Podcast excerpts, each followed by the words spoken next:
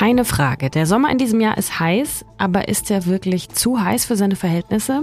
Jakob Stadler kennt die Antwort.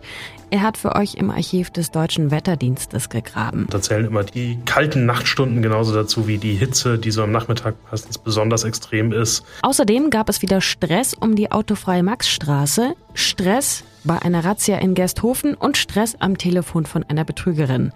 Ich bin Lisa Pausch und ich hoffe, ihr hattet zumindest einen stressfreien Start in den Tag. Guten Morgen.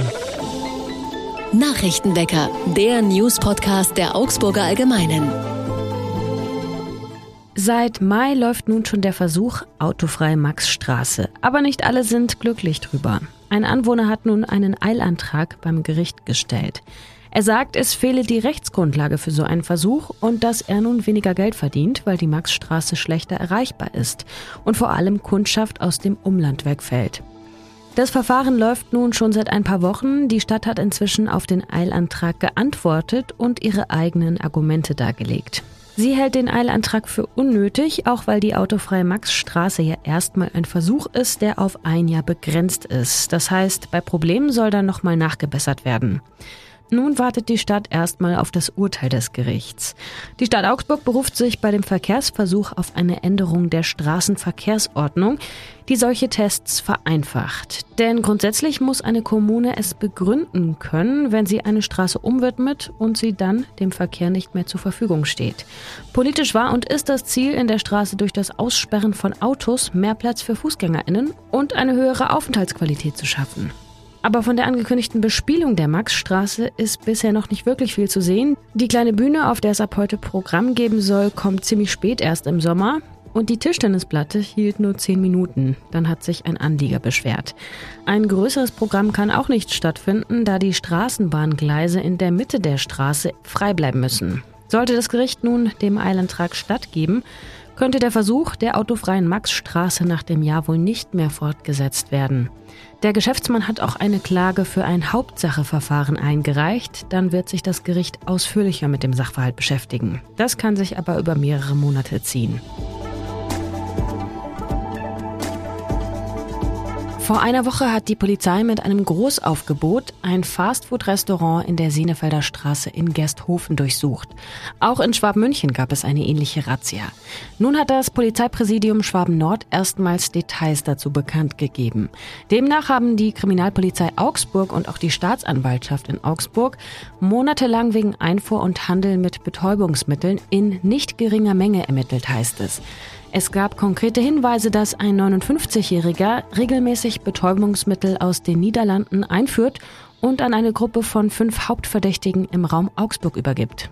Bei der Razzia war auch ein Sondereinsatzkommando der Polizei im Einsatz, da mit einer Gefährdung auch für die PolizistInnen gerechnet werden musste. Noch am gleichen Tag wurde der 59-jährige Mann festgenommen und auch die anderen Verdächtigen. Sie sind zwischen 21 und 53 Jahre alt.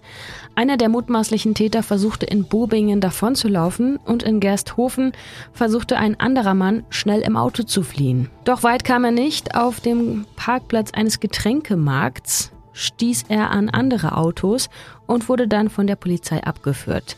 Ein Ermittlungsrichter hat gegen alle sechs Haftbefehle erlassen. Sie befinden sich nun in Untersuchungshaft. Bei der Razzia wurden unter anderem zwei Kilogramm Kokain sichergestellt, 400 Gramm Heroin sowie mehrere Kilo Marihuana, außerdem Uhren, Mobiltelefone und Bargeld im Wert von rund 50.000 Euro. Der Geschäftsführer des Restaurants in Gersthofen zeigte sich schockiert über den Vorfall. Sein Team distanziere sich von dem illegalen Drogenhandel. Sie seien als Unbeteiligte in das Ganze hineingezogen worden.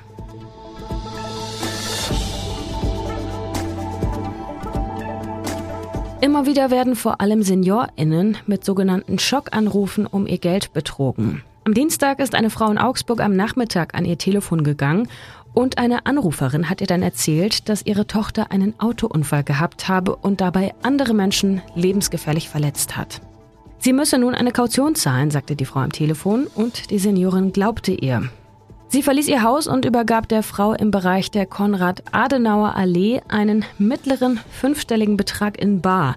Der Betrug fiel natürlich auf, als die Seniorin sich dann bei ihrer Tochter gemeldet hat. Die Täterin ist bislang unbekannt und sie wird folgendermaßen beschrieben. Sie soll 1,50 Meter groß sein, Mitte 20, schlank, dunkle Haare haben und Deutsch mit Akzent sprechen. Und sie soll einen auffälligen schwarzen Hut getragen haben. Die Polizei bittet um Hinweise. Wenn ihr was gesehen habt am Dienstag, dann meldet euch. Die Telefonnummer findet ihr wie immer in den Show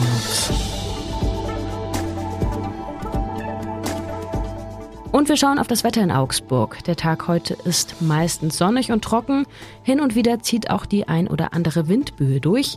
Also den Sonnenhut am besten ordentlich festbinden. Und es ist angenehm warm, um die 24 Grad, auch noch um 19 Uhr.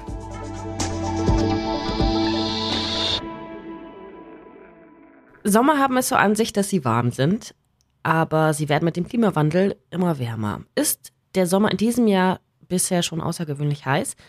Das weiß mein Kollege Jakob Stadler, der sich in die Daten des deutschen Wetterdienstes gegraben hat. Hi Jakob. Hallo Lisa.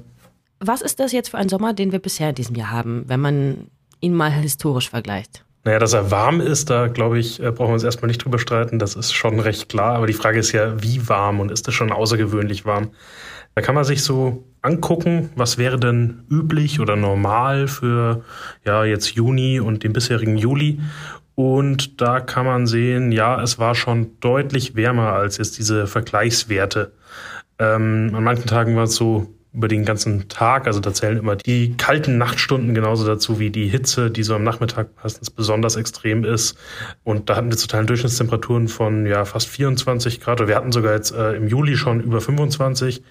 Und das ist dann wirklich über sieben Grad wärmer, als es eigentlich normal wäre oder im Durchschnitt über einen sehr langen Zeitraum. Und es gibt auch mehr heiße Tage am Stück, oder? Genau, das ist ein Effekt, den man in den letzten Jahren immer mehr sieht und der auch auf den Klimawandel zurückzuführen ist, dass so Hitzewellen immer ja, länger werden. Es gibt so einen Effekt, dass generell Hochdruckgebiete und Tiefdruckgebiete länger über einem Ort bleiben, einfach langsamer weiterziehen. Warum das genauso ist, weiß man tatsächlich noch nicht exakt, da wird noch dran geforscht, aber es lässt sich schon feststellen und das heißt dann, wenn wir mal eine Hitzewelle haben, dann bleibt die ein bisschen länger. Kann auch ins andere Extrem gehen, dass zum Beispiel so eine Regenfront länger irgendwo bleibt und dann wie es ja vor zwei Jahren im Ahrtal zum Beispiel der Fall war, auch für äh, Überschwemmungen sorgt. Und jetzt wird ja immer mit Daten verglichen aus den Jahren 1961 bis 1990. Warum eigentlich genau dieser Zeitraum? Das ist der typische Vergleichswert, den man in der Klimaforschung meistens nimmt. Das ist einfach noch ein Zeitraum, in dem die Auswirkungen des Klimawandels noch nicht äh, vorhanden waren oder zumindest keine extremen Auswirkungen waren. Es gibt durchaus auch manchmal Vergleiche mit der Periode danach, also auch in einer langen, Zeit, in einem langen Zeitraum. Dann macht man es manchmal von 1991 bis 2020. Aber da sind schon viele von diesen Rekordjahren, die eben auch durch den Klimawandel ausgelöst sind, dabei. Deswegen ist der übliche Vergleich eigentlich mit dieser 30-Jahresperiode zwischen 1961 und 1990. Und was bedeutet das jetzt? Es ist drei Grad zu viel. Was bedeutet das für jetzt? Was bedeutet das fürs nächste Jahr? Also für einen Juni, äh, der jetzt drei Grad zu warm ist, fällt auf, dass der nicht für sich alleine steht. Ein Juni, der mal so warm ist, das könnte schon immer mal passieren, aber auffällig ist vor allem, dass wenn man sich das wiederum über einen langen Zeitraum anschaut, dann gibt es ja einen Trend. Wir haben letztes Jahr in Augsburg 2022 war das wärmste Jahr, das die Stadt bisher seit Beginn der Aufzeichnungen erlebt hat. Und das hat äh, 2018 abgelöst. Und insgesamt ist so, dass die letzten zehn Jahre alle deutlich über dem langjährigen Schnitt waren. Deswegen sieht man da einfach schon einen Trend. Wenn man sich jetzt nur einen Monat anschaut, ist die Aussagekraft, okay, der ist schon deutlich wärmer als normal.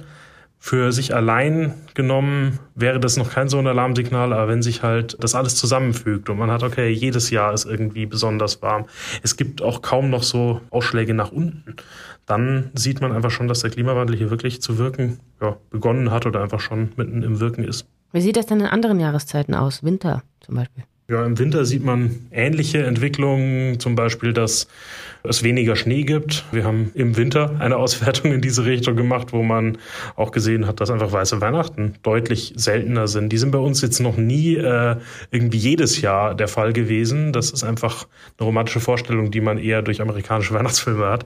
Aber sie waren häufiger früher und das kommt jetzt fast gar nicht mehr vor. Und in Bezug jetzt auf die auf das Pariser Klimaabkommen, dass wir immer noch vorhaben, nicht wärmer als 1,5 Grad zu werden. Was sagst du dazu, so abschließend, wenn du dir jetzt mal die ganzen Wetterdaten angesehen hast? Naja, also das ist ja das globale Ziel. Das kommt immer darauf an, auf welche Regionen man das bezieht. In den Alpen ist das sogar einfach schon übertroffen. Und 1,5 Grad einzuhalten, ist wahrscheinlich nicht mehr. Ja, da bin ich jetzt bei der eigenen Einschätzung natürlich, aber ist wahrscheinlich nicht mehr realistisch. Allerdings heißt das ja nicht, dass man deswegen die Anstrengungen nicht äh, unternehmen sollte, weil man dieses Ziel nicht mehr einhalten kann, sondern dass man die Anstrengungen einfach umso mehr verstärken müsste, um das 2-Grad-Ziel, was es ja auch gibt, dann nicht auch noch zu reißen. Nicht, dass man immer weiter hochgeht, dann irgendwann. Ach, zweieinhalb und so, ja. Vielen Dank, Jakob, für die äh, Erklärung. Sehr gerne.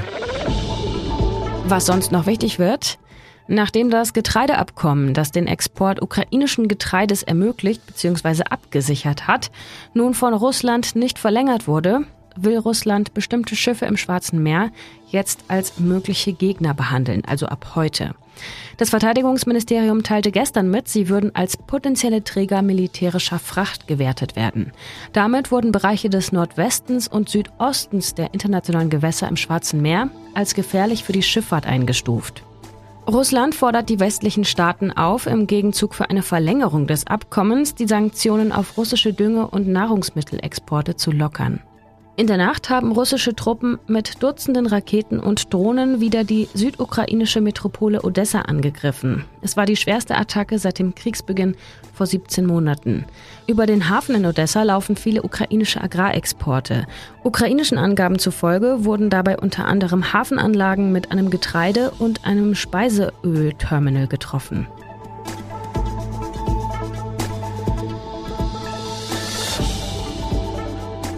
Und ein Veranstaltungstipp habe ich auch noch.